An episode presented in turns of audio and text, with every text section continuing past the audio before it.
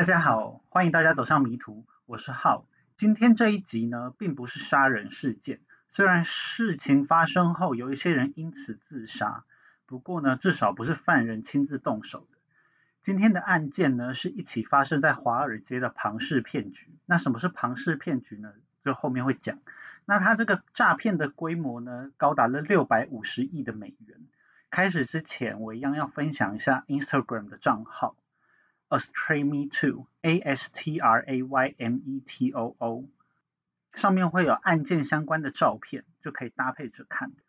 今天这集呢，因为是一个金融的事件嘛，所以会有很多金融相关的英文单词。接下来就开始今天的事件吧。今天的事件呢，故事主角叫做 Bernard Lawrence Madoff，那我就用他的姓氏，就他的绰号，我就取叫 Madoff。那 Model 呢，是一九三八年四月二十九日出生，他出生在纽约的一个犹太社区。那他们呢，也是一个犹太的家庭。Model 在三个小孩之中排行老二，上面有一个姐姐叫做 Sondra，但是她在这整个故事里面都不会出现。下面呢有一个弟弟叫做 Peter Model，那我后面都叫他斗弟。那斗爸呢开了一间制造运动用品的公司，主要产品是斗爸自己发明的沙包架，原本经营的状况蛮不错的。斗爸从小就是 Model 的偶像。但是在一九五零年越战爆发之后，就出现了钢铁短缺，斗爸的公司撑不下去就倒闭。那 Model 呢，就眼看他起朱楼，眼看他宴宾客，眼看他楼塌了，Model 就决定他长大后要像斗爸一样建立自己的事业，要比最后一无所有的斗爸还要成功。不过这个故事最后啊，Model 还是走上了斗爸的后路，甚至是更惨。那在 Model 十六岁的时候啊，就跟他未来的老婆 Ruth Alpen 开始交往。那我之后就都会叫他斗嫂。那时候呢，斗嫂只有十三岁，两个人在一九五九年结婚。Model 呢，大学是念阿拉巴马大学，但是念了一年之后，他就转到了一间在纽约大学，叫做 Hofstra University。最后呢，在一九六零年，Model 就从这间大学的政治系毕业。在一九六四年就生下了大儿子 Mark，一九六六年生下了小儿子 Andrew。那这两个儿子呢，大儿子我就叫他大斗仔，那小儿子我就叫他小斗仔。两个儿子呢都是名校毕业哦，大斗仔是密西根大学毕业，小斗仔则是毕业于宾州大学的华顿商学院。在学期间的时候啊，Model 就已经认真在打工。他靠做救生员，还有帮忙安装洒水器，赚到了他的第一桶金。在一九六零年毕业的同年，二十二岁的 Model 就跟斗嫂开始了他们自己的事业之路。他跟他的岳父借了一间办公室，并用打工存到的五百美元，就有些资料是写五千，反正就是很少钱就对。他在华尔街成立了一间跟自己同名的投资公司，叫做 Bernard Madoff Investment Securities。那这间公司呢，我后面都会叫它 Model 公司。由于 Model 没钱、没家世、没人脉，在华尔街其实很难发展嘛。Model 公司一开始是以撮合规模小、风险高的公司股票为利基点，因为呢大公司他们都不愿意做这种蝇头小利的生意，所以 Model 就靠赚这些小钱来起家。幸好 Model 的岳父啊是一名会计师，他运用这个岳父的人脉啊，他吸引到了一些客户，把钱拿来给他投资。结果很衰的 Model 马上就遇到了1962年美国股市的一次下跌。那在这期间，S&P 500就下跌了22.5%。那这个 S&P 500啊，就是美国一个很重要的指数，它就是网罗了美国的大公司，他们占了最大的市值，所以对美国的经济就举足轻重。那这一次下跌呢，历史上称为肯尼迪滑坡。押错宝的 Model 啊，马上就输到脱裤。最后是靠岳父的补救才度过了一劫。后来呢，Model 终于遇到了翻身的机会。就那个时代啊，公司的交易一开始是用纸本作业，不过 Model 觉得用纸本实在是太慢，于是 Model 跟斗地就开始研发，就研发一个新的技术，他们要使用电脑来进行股票交易哦。最后他的这个技术就协助了纳斯达克交易所，在一九七零年代初期成为全球第一个电子交易的交易所。后来，Model 在一九九零年代还担任过三次纳斯达克一年期的董事。那在纳斯达克初期的时候，Model 公司就是这个平台的交易大户，买卖都会直接牵动标的的涨跌，他就靠着撮合买卖双方中间的价差来赚钱嘛。那这种工作呢，就叫做造市者 （market maker）。那他靠这个就赚了很多钱，Model 公司的规模就扩充的很大，Model 的家庭成员就纷纷投入了 Model 公司，像是斗地就在公司里面担任董事，并管理合规部门。那这个合规部门呢，就是他会负责看公司的业务是不是有违法的地方。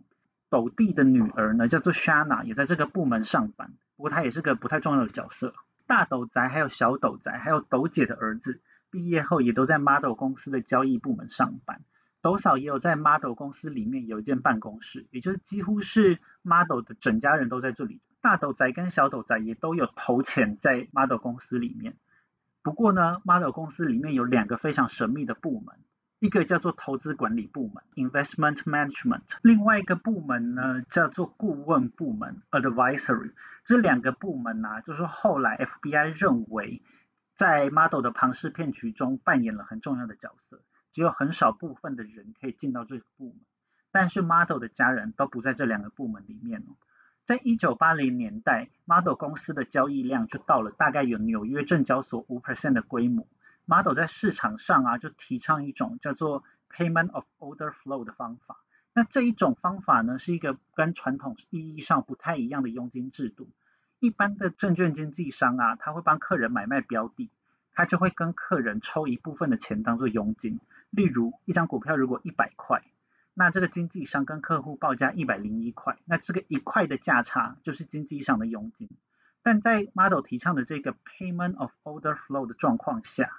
，Model 公司会直接塞钱或是塞好处给这个经纪商，叫经纪商呢把客户带来 Model 公司下单。也就是说，经纪商把客户带到了 Model 公司来下单，然后 Model 公司就会给这个经纪商回扣当做回报。如果用一般的逻辑来看，会觉得这方法好像就是游走在法律的边缘嘛。但是华尔街是一群不一样的有钱人，所以这个听起来可能有法律上问题的方法，在华尔街的规则下是安全过关的。Model 公司啊，也靠这个大撒币的方法，在交易量上升到了有纽约证交所十五 percent 的规模。虽然 Payment of Order Flow 让小的交易所比较有本钱来跟纽约证交所抗衡。但当时呢，其实也就有不少人都觉得这一个方法是有问题，至少在道德上面呢，Model 就一直被质疑。不过 Model 就回答说，这个 Payment of Order Flow 啊，它这个方法就像是你逛超市一样，厂商也是需要付钱给超市，超市才会把商品放在客人最显眼的位置。现在 Model 公司也只是付钱来买个显眼的位置，那问题在哪里呢？其实后来 Model 被捕之后，这个 Payment of Order Flow 也没有在市场消失哦。尤其是近年来，美国的券商就是出现了这种 zero percent commission，就是不抽佣金的商业模型，靠的就是这个 Payment of Order Flow。前一阵子啊，在 GameStop 里面名声臭掉的 Robinhood，它也是靠着这个方法快速成长。那前面大概就是这个案子的背景介绍，那接下来就要。进入到就是案子的重点。那在案子的重点之前呢，要先介绍一下什么是庞氏骗局。那这个庞氏骗局的英文啊叫做 Ponzi Scam。那 Ponzi 的拼法呢是 P O N Z I，它是以十九世纪末一个叫做 Charles Ponzi 的人命名。庞氏骗局的特性呢是筹款人会保证投资人有高额的回报，借由高报酬来吸引很多人投资。例如 Ponzi 啊，它当年是用你四十五天就可以有五十 percent 的回报，或是九十天就有一百 percent 的回报，这么高的报酬率来吸引投资人。但是实际上，筹款人并不会用他筹集到的这些资金去投资或是去赚钱。他每次要兑换报酬的时候，募资人就是用后期加入的投资者，用他们丢进来的钱来支付报酬。也就是拆东墙补西墙，但是当越来越多人加入的时候，要领这个报酬的人就越来越多嘛，每期要兑现的款项就越来越大，最后在新加入的资金不够支付这个报酬的时候，庞氏骗局就会一瞬间垮掉。他因为从头到尾都没有真正的投资，所以在庞氏骗局中，所有人的损益会是一场零和游戏。早期加入的金主呢，会因为他已经领了很多期的报酬，所以即使庞氏骗局的泡泡破灭，他也很有可能赚到钱。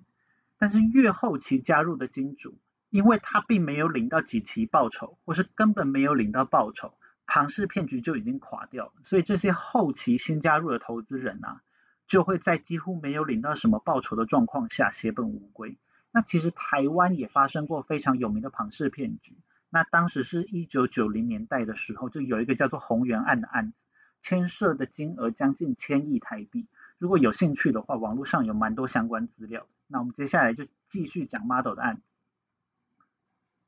到了一九九二年呢，美国证交会 Securities and Exchange Commission，那简称 SEC，这个机构呢，就算是监管美国的金融市场。他们就针对 Model 的其中一个基金做调查。那其实这个时候 Model 公司的业务已经跟前期很不一样了。前期是撮合买卖双方嘛，Model 公司后期的业务啊，就变成刚刚讲的那个投资啊，还有顾问，就是有钱人把钱丢到 Model 公司，那 Model 公司会帮你管理这些财务。被调查的这一个基金的本金呢，是来自两位会计师，叫做 Frank Avellino 跟 Michael Beans。他们两个都是 Model 岳父会计师事务所的合伙人。从一九六二年开始，他们会计师事务所的钱啊，就都是交给 Model 来投资。在 Model 岳父退休之后，Frank 跟 Michael 啊，还是继续跟 Model 合作。那 Frank 跟 Michael 啊，这两个人就因为他们出售了未注册证券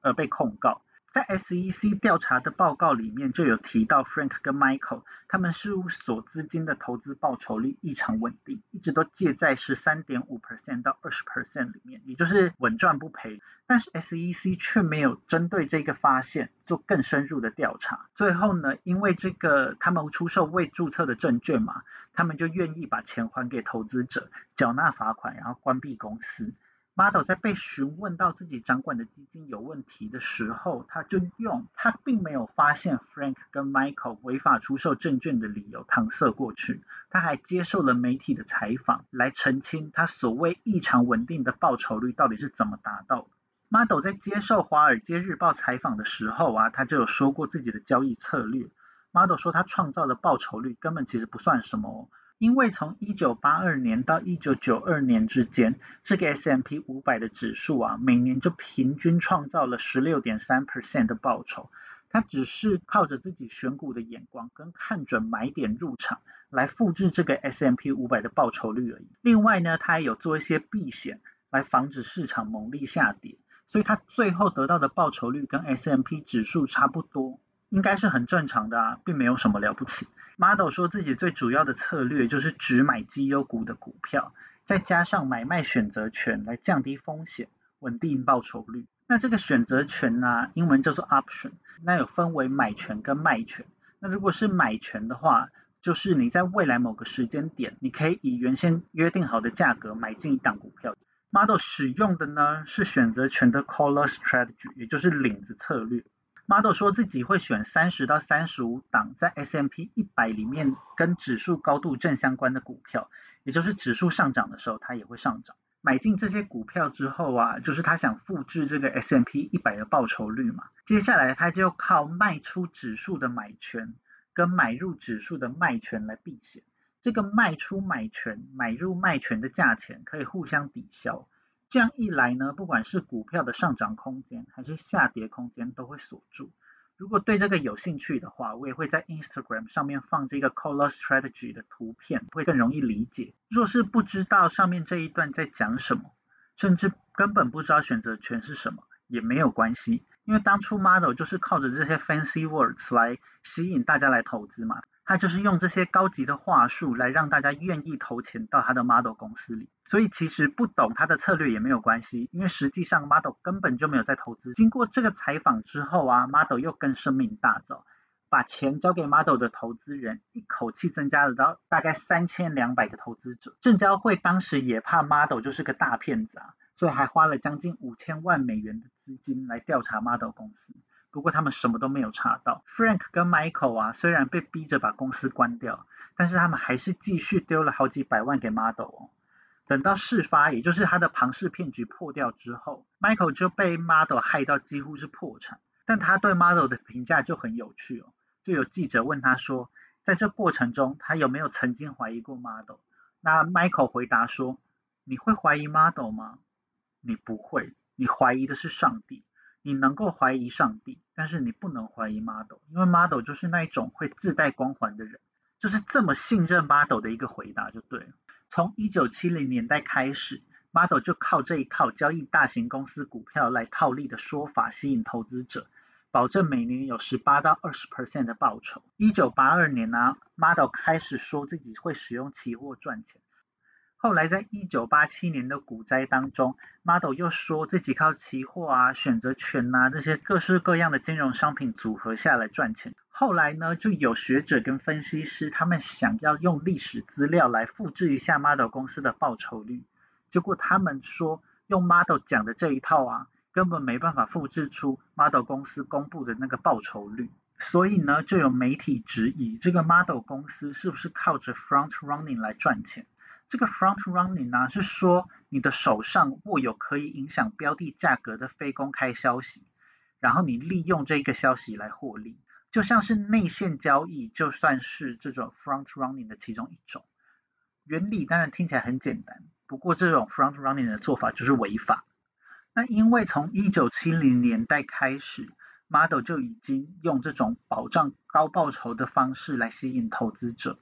所以 FBI 在事后调查的时候，就认为 Model 公司很有可能从一九七零年代就已经开始了他的庞氏骗局。不过 Model 本人呢，很坚持自己是到一九九零年代他才开始这样做。按照 Model 自己的说法，他是怎么样开始这个庞氏骗局的呢？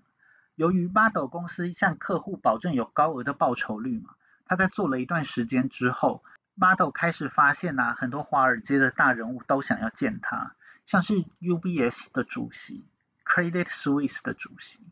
Banco Santander 的主席，那这些都是世界各地都有分行的金融机构。这些大金融机构啊，都想要 Model 给他们机会，可以把钱丢在 Model 公司里面给 Model 管理，赚取这高额的报酬率。那这些人开口的资金随随便便都是好几亿美金啊，白手起家的 Model 就觉得这种虚荣的感觉非常的不错。但是到了一九九零年代初期，美国的经济变得比较萧条，他已经没有办法维持之前十五 percent 的获利水准。但是因为之前那种虚荣的感觉，就让他感觉放不下，他不想要就这样失败啊。于是他就开始把新入账的资金当做投资的利润发给客户。后来 Model 也就不真正投资了，他就靠着之前打出的名号吸引新的投资人，美琪就用新加入的投资人的资金。来发大家的利润，市场对 model 的评价也就一直都很高，久而久之，model 就深陷在他自己编织出来的庞氏骗局之中。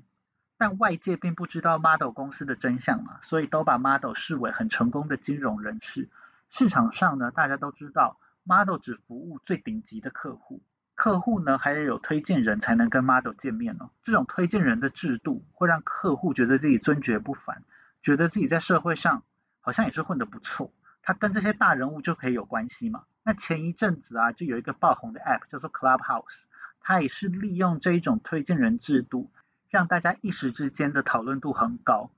好不容易跟 Model 有接触的客人啊，都会觉得自己是捡到宝，能够把钱交给 Model 这个眼光独到的投资者，绝对是可以大赚一笔。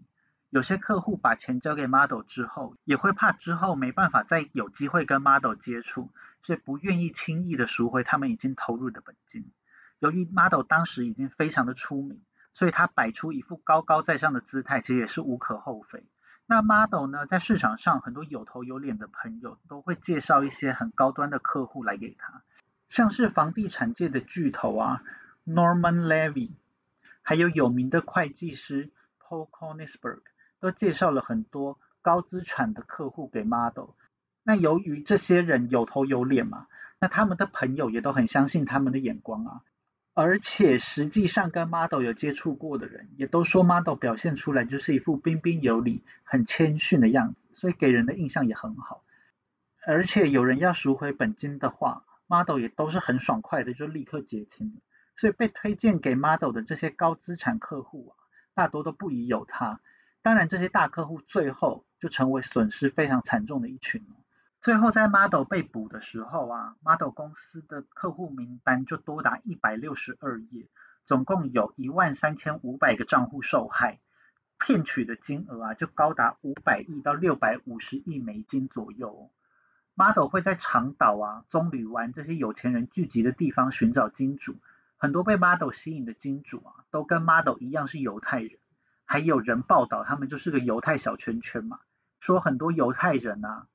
都是因为 Model 也是犹太人，所以就很放心的把钱交给 Model 来管理。其中有一个很有名的犹太裔受害人叫做 Merkin，他管理的基金呐。就总共丢了十八亿美金到 Model 公司里面给 Model 来管理哦。因为事发之后啊，有特别多的犹太裔受害者，所以也有人说 Model 的这个庞氏骗局啊，它其中有一部分是利用种族的这个特性来诈骗。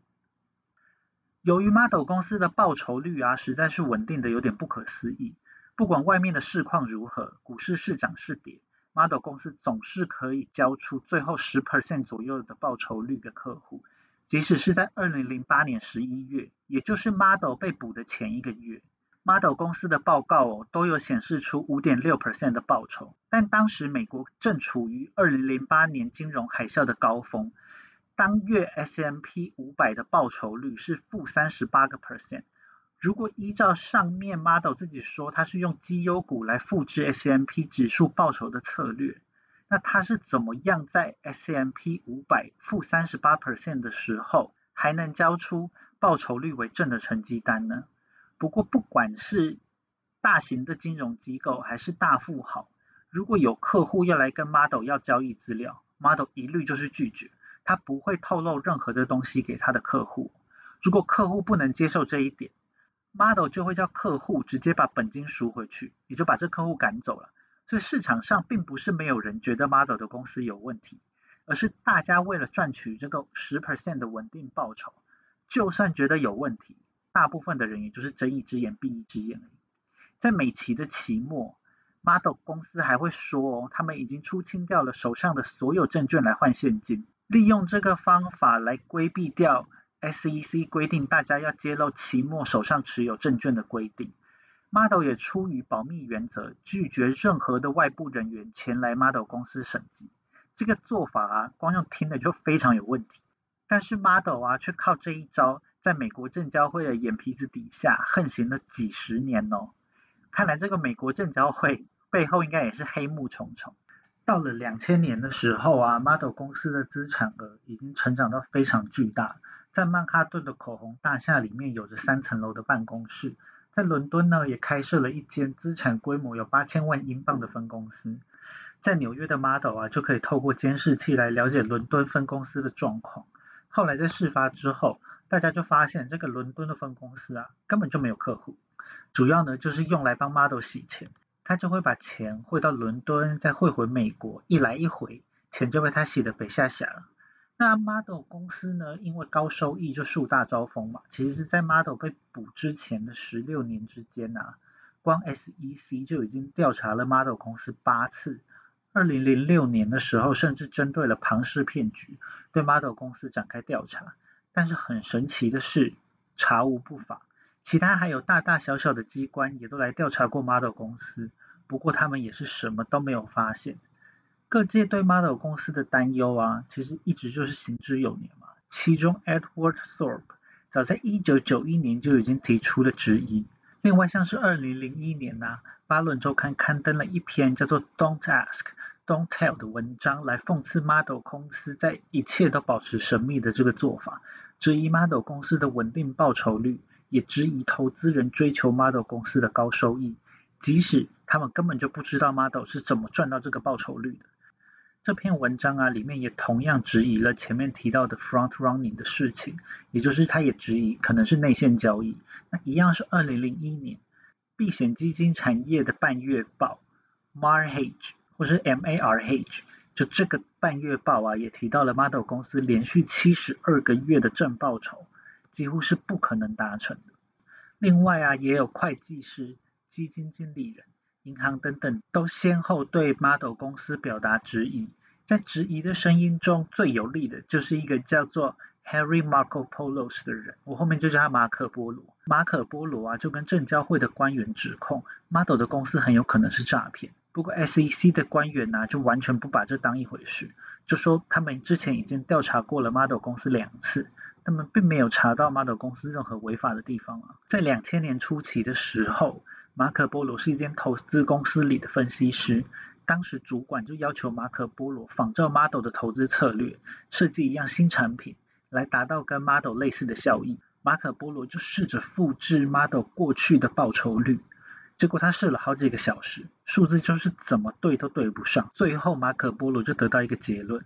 那就是 Model 公司的投资策略一定是在胡销。他就告诉证交会的官员呐，Model 的事情只有两个说法可以说得通。第一个说法呢，也就是刚刚讲的 front running。第二个说法呢，马可波罗就认为 Model 所做的这一切就是一个巨大的庞氏骗局。那马可波罗一共发出了四封警告信，其中一篇的标题啊，就直接写了 The world's largest hedge fund is a fraud，也就是说世界上最大的避险基金是一个骗局。那这个文章是在二零零五年十一月的时候发布的。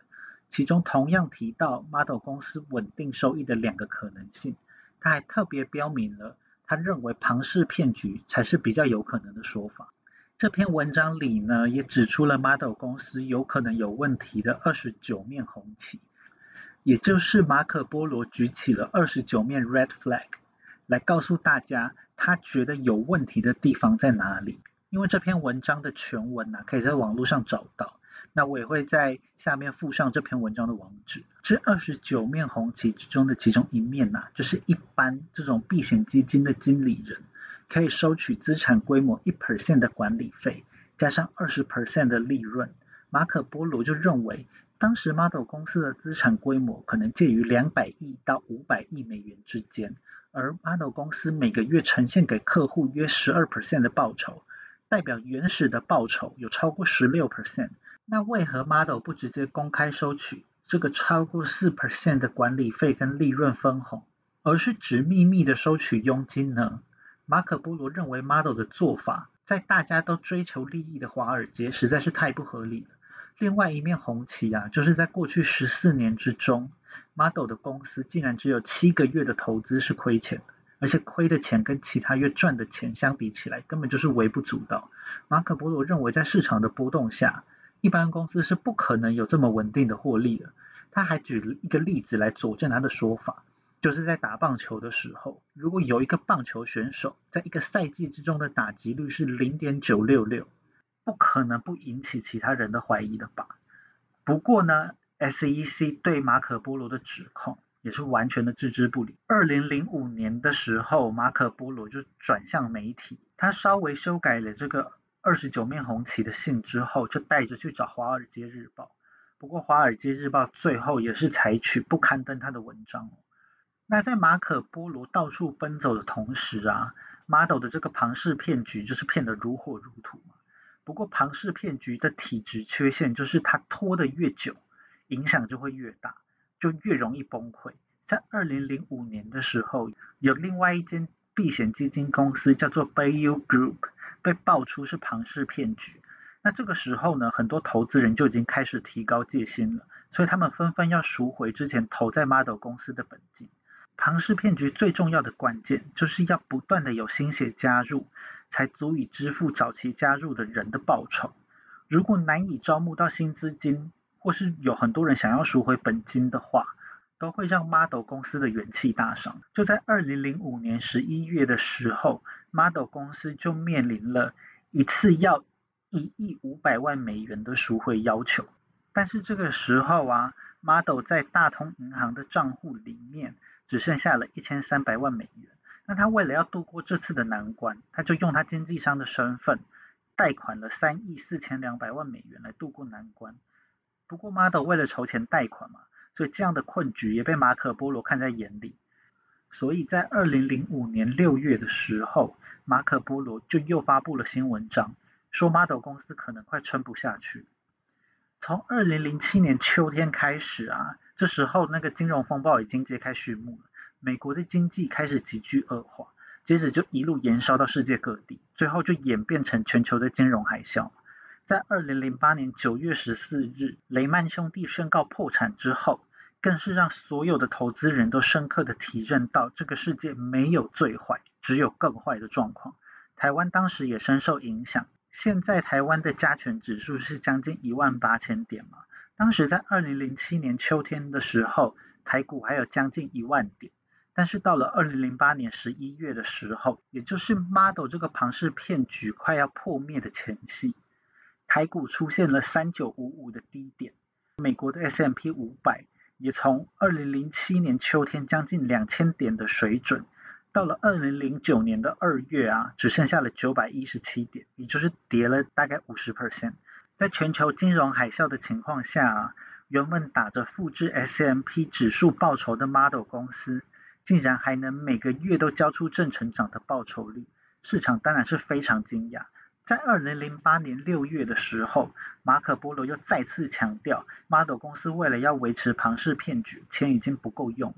这时候在金融风暴里面啊，一般的投资人不要说是投钱了，大把大把的客户都去找 Model 要把本金给拿回来。到了二零零八年雷曼兄弟破产之后，想要赎回的本金金额已经达到了七十亿美元。这时候，Model 只能到处去找新客户来筹钱，但是因为经济的状况实在是惨不忍睹，大家手上都没什么闲钱啊。这个情况下就非常难找到新的肥羊。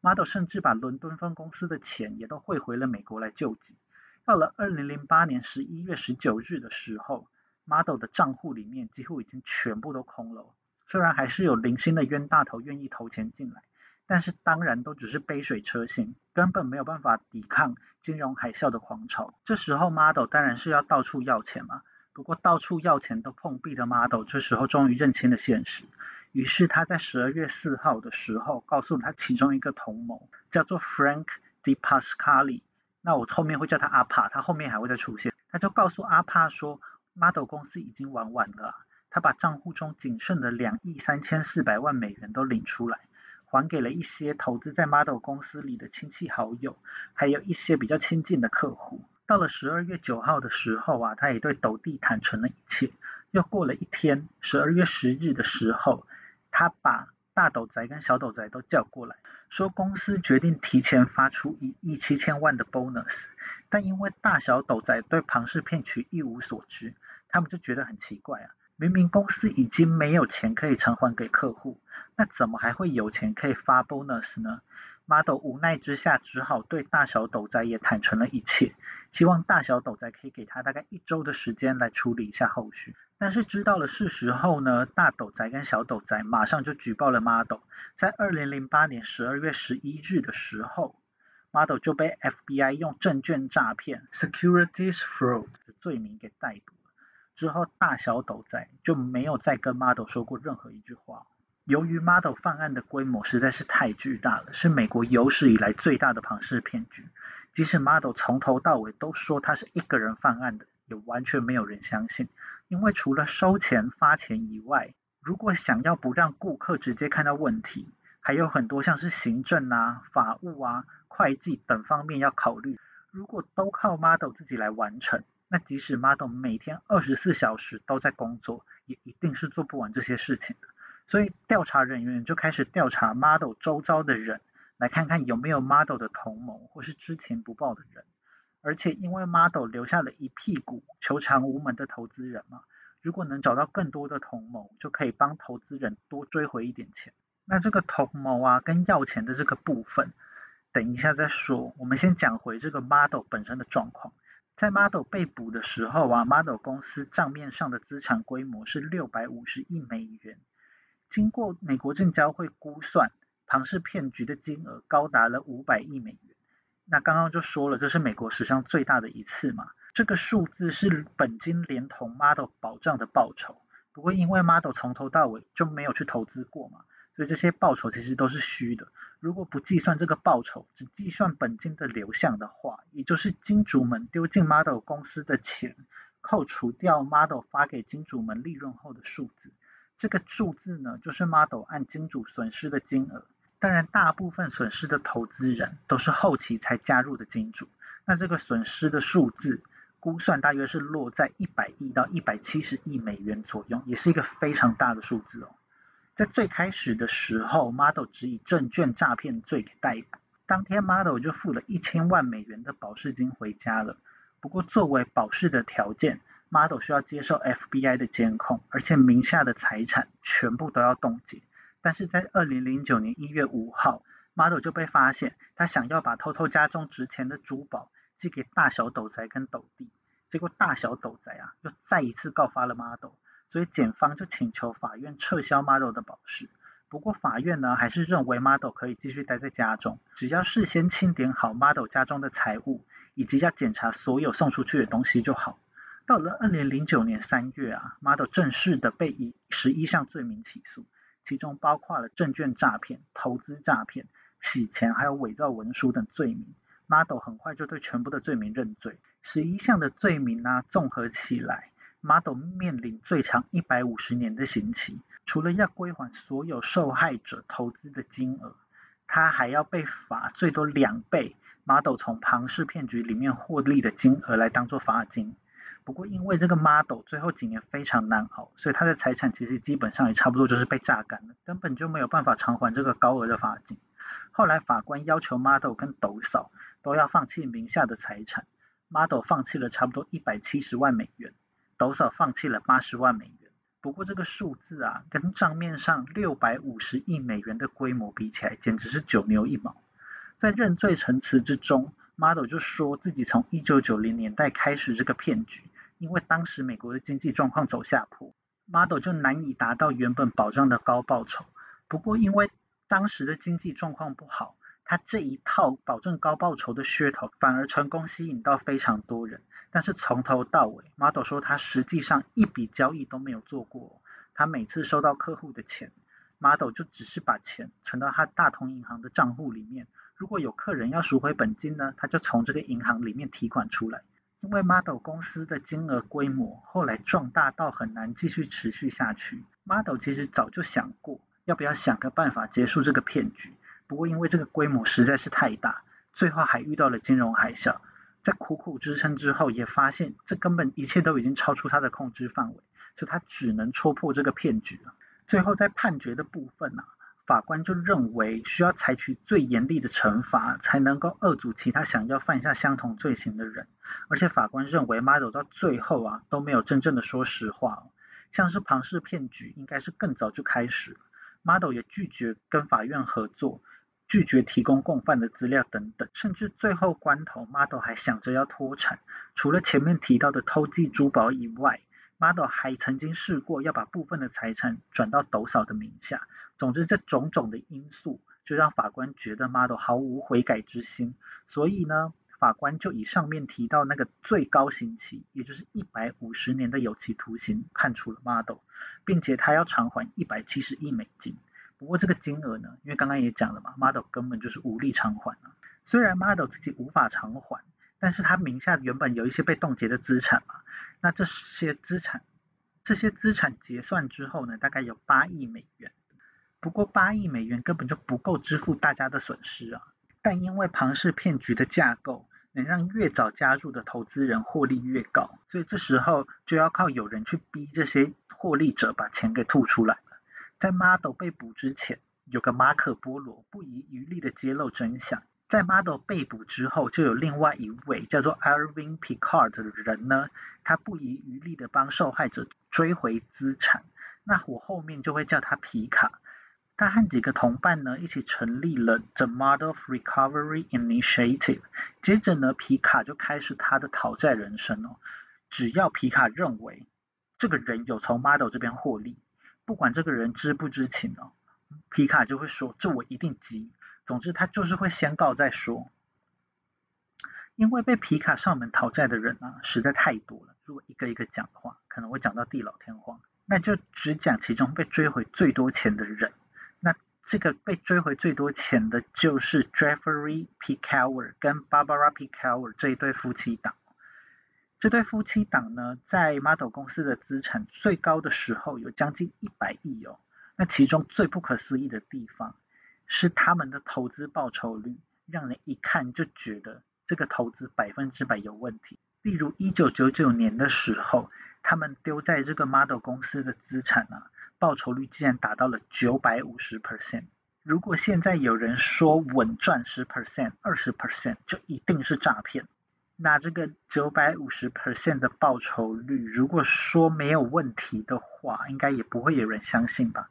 所以皮卡就指控 Jeffrey 跟 Barbara 很有可能早就知情，但是却知情不报。虽然 Jeffrey 啊在二零零九年十月的时候因为心脏病发去世，但是 Barbara 啊在二零一零年的十二月，他同意一口气交还七十二亿美元的不法所得给受害的投资人。其他还有很多这样的人，都在皮卡的不遗余力之下追回了很多钱。那到今天呢，也就是二零二一年，皮卡已经总共追回了一百四十四亿左右的钱了。原本估计有一百到一百七十亿的损失，现在已经几乎都讨回来了。那有关于讨回钱的这个资料啊，都可以在刚刚讲到的这个 The Model of Recovery Initiative 的网站上面看到。在检方的调查以及皮卡追钱的过程中，也发现有越来越多可能之前的嫌疑犯，但同样是名单超级长，所以我也只挑其中一些人讲。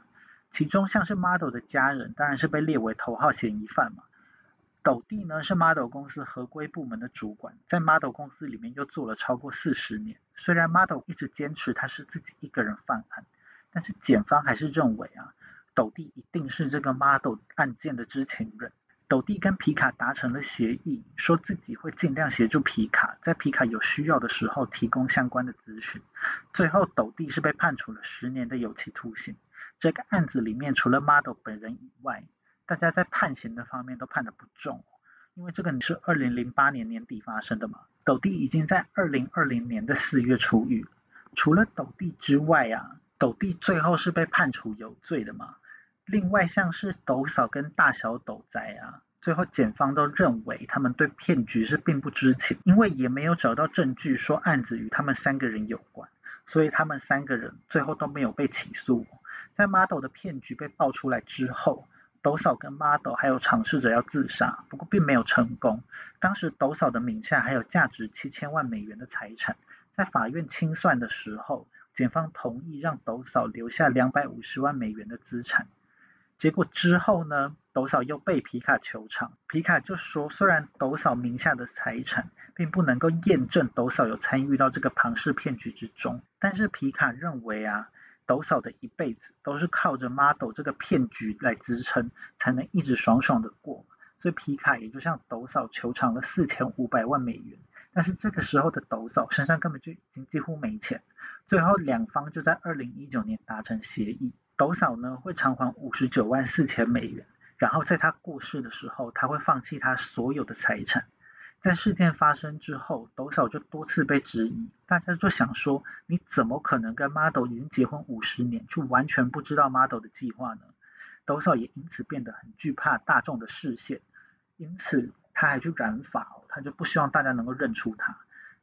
现在的斗嫂啊，年纪已经将近八十岁，也已经是。Model 一家中唯一的活口，因为 Model 也是在二零二一年四月十四日死在监狱之中了。我也是因为看到这个新闻，所以才想说来做这个主题。那大斗仔跟小斗仔呢，其实在案发之后啊，跟父母的关系就变得非常的疏离。有人说是因为他们对 Model 的所作所为非常的生气，但是有另外一派就是一个比较务实的想法，是说他们想要降低自己跟父母之间的连接。希望可以避免他们名下的财产也一样被清算，由他们去告发马斗也是让他们可以更清楚的跟马斗撇清关系。但大斗仔啊、小斗仔，连同斗弟跟斗弟的女儿莎娜也被皮卡求偿了将近两亿的美金哦。不过因为案发之后墙倒众人推嘛，这两个 model 的儿子啊，原本是华尔街的金童，也在案发后变成过街老鼠。大斗仔因为到处求职不顺，最后在二零一零年的十二月十一日，也就是 model 被捕的两周年当天，大斗仔在公寓的客厅里用一条狗绳上吊自杀。那小斗仔呢，是在二零一四年九月十三日因为淋巴癌死亡。在大小斗仔死了之后啊，皮卡就处理了他们的财产，然后要回了两千三百万的美金。除了家人被怀疑之外啊，有五个 model 公司的前员工就被认为是庞氏骗局的知情者，他们就分别被判了二点五年到十年不等的徒刑哦。前面有提到，model 在出事的时候，马上就找的阿帕，他是 model 公司的财务长，也就是 CFO，是骗局的核心人物。检方一共对他提起了十项不同的商业诈骗罪，并且跟 model 一样求偿一千七百亿美金。阿帕虽然很快就认罪了，但是他为了争取比较低的刑罚，所以他一直在协助检方了解案件的全貌。阿帕也供出非常多的知情人士，让这个案件有很大的进展。所以对阿帕的正式判决就一直没有下来。最后在二零一五年五月七日，阿帕就已经死于肺癌了。由于死人不进行审判，所以对阿帕的起诉就到此为止。那除了公司内部的知情人士以外，公司外部也是有知情人士的。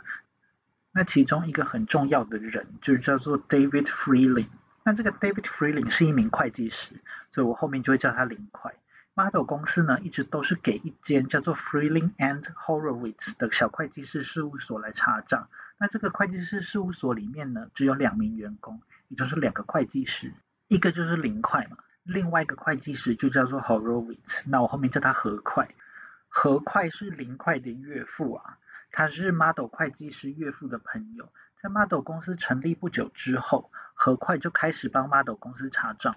后来他就跟女婿林快成立了这间会计师事务所，然后也继续帮 Model 公司查账。到了一九九一年的时候，何快就退休了，也就是整个会计事务所里就只剩下了林快一个会计师。但是呢，model 公司还是继续给林快查账。在案件爆发之后，林快就说自己每次都是只要 model 公司有文件来，他就盖章签合，说 model 公司没有问题。但实际上呢，他也完全没有在查账。由于根本没什么人听过林快的这间小会计师事务所。在庞氏骗局爆发之前呢，也有人觉得像是 Model 公司这么大的公司，怎么会是由一个名不见经传的艺人会计师事务所来审计呢？虽然有人觉得这其中有问题，不过没有任何人采取行动，所以 Model 公司啊就一年一年越滚越大，也成为美国会计史上数额最大的弊案。虽然是最大的弊案。但是由于林快在事发之后非常的配合，而且检方相信林快并不知道背后的弊案规模竟然这么大，所以最后法院只判处了林快一年的在家拘留，也就是 home detention，之后是一年的 supervised release，也就是他已经被释放了，但是要接受监督。也就是说呢，他其实是并不需要坐牢的，只是要缴纳三亿一千八百万美元的罚金。那除了有这个零块啊，还有个帮 Model 公司提供会计跟税务咨询的会计师。那这个会计师啊，就叫做 Paul Konigsberg，也就是刚刚有提到为 Model 介绍很多客户的人。因为他的这个姓氏啊，Konigsberg 是国王山的意思，所以呢，我就叫这个人叫王快。王快每个月啊，就会向 Model 收取三万美元的咨询费。王快也是除了 Model 家以外，唯一一个持有 Model 公司股份的人。那王快当然是介绍了很多客户给 Model 嘛，结果这些客户啊，很多都在案发的时候血本无归，所以案发之后，王快也就因此被起诉。王快啊，虽然在二零一四年的时候认罪，但他说他自己是对 Model 的骗局完全不查，而且他不知不觉之下就成为了帮凶。不过由于呢，王快也跟林快一样，非常的配合。加上法院认为王快对 Model 的骗局所知有限，符合减刑的条件，所以最后王快是逃过一劫，他完全不用坐牢。不过其实案发当时啊，这个王快也已经是九十几岁的老人了，如果真的要他坐牢的话，他可能就会直接死在狱中。在 Model 被捕之后啊，外界就开始猜测 Model 犯案的动机，因为历史上啊，大部分的庞氏骗局背后的动机都不是为了钱哦。因为在庞氏骗局的后期，创办人都会为了不要让这个泡泡破灭而过得非常的痛苦。很多媒体啊就说这个 model 是反社会人格 （sociopath），S O C I O P A T H。因为 model 啊，他长期欺骗社会，其中就以《纽约杂志》在二零零九年三月的封面最为大家所知。Model 在这个封面上啊，被披上了蝙蝠侠电影中小丑的装扮，讪笑着被他欺骗的这些投资者啊、慈善家啊，还有一些基金经理人啊，等等等，甚至连 Model 的家人啊，都是 Model 欺骗的对象。虽然 Model 否认自己是反社会人格，而是因为虚荣心才在一九九零年代开始了庞氏骗局，但实际上真正的开始时间，一直到 Model 死在狱中，都还是一个谜哦。如果如 FBI 所猜测，是从一九七零年代 Model 就已经开始这个庞氏骗局的话，那 Model 犯案的真正动机，就永远都没有人可以知道。在这个案子里面呢，美国证交会很明显有很大的问题嘛。如果不是背后有黑幕的话，我想 Model 这个案子应该是没有办法撑这么多年。在案发之后啊，美国证交会就写了一份四百七十七页厚厚的报告，来检讨他们在 Model 案子中的疏失。里面就写为什么有这么多人都发现有问题，偏偏身为政府机关的证交会就像是失明一样，什么都看不到呢？由于这个证交会的失能啊，最后就导致了大量的投资者受到了损失。基金呐，还有银行都有一些倒闭的情况。最惨的还是就有几个人因此自杀，其中也包括了大斗仔嘛。但最后证交会竟然只有轻描淡写的处分了八名员工哦，没有任何的官员需要为美国最大的这个庞氏骗局下台负责。但是比起下台负责，更重要的其实是后续制度的改善。所以当时的奥巴马政府。就通过了一个叫做 Investor Protection Act of 2009，也就是投资人保护法案，来防止类似的事情发生。这个法案呢，主要是增强了美国证交会的权利，让证交会呢能够采取更确实的监管措施。另一方面呢，案子中的马可波罗啊，在案发大概十年前就已经发现了 Model 公司的庞氏骗局但他带着真相四处奔波，但是却都没有人要理他哦。因此，在新法案之中，也增加了这个吹哨者的奖励制度，希望未来有人发现违法的时候，这个吹哨者能够更顺利的把事情给揭发出来。但实际上的情况呢，是庞氏骗局年年都有，在 Model 的案子之后，也还是继续层出不穷，甚至比以前还要更多。只是 Model 吸金六百五十亿美金的记录。到现在还是前无古人后无来者。如果大家对庞氏骗局很有兴趣的话，可以看一个叫做 Ponzi Tracker 的部落格，它里面就有分享各式各样庞氏骗局的资讯。最后就希望这一集可以让大家在生活中都提高警觉度。如果有不合常理的好处的话，还是要多想想，毕竟天下是没有白吃的午餐的。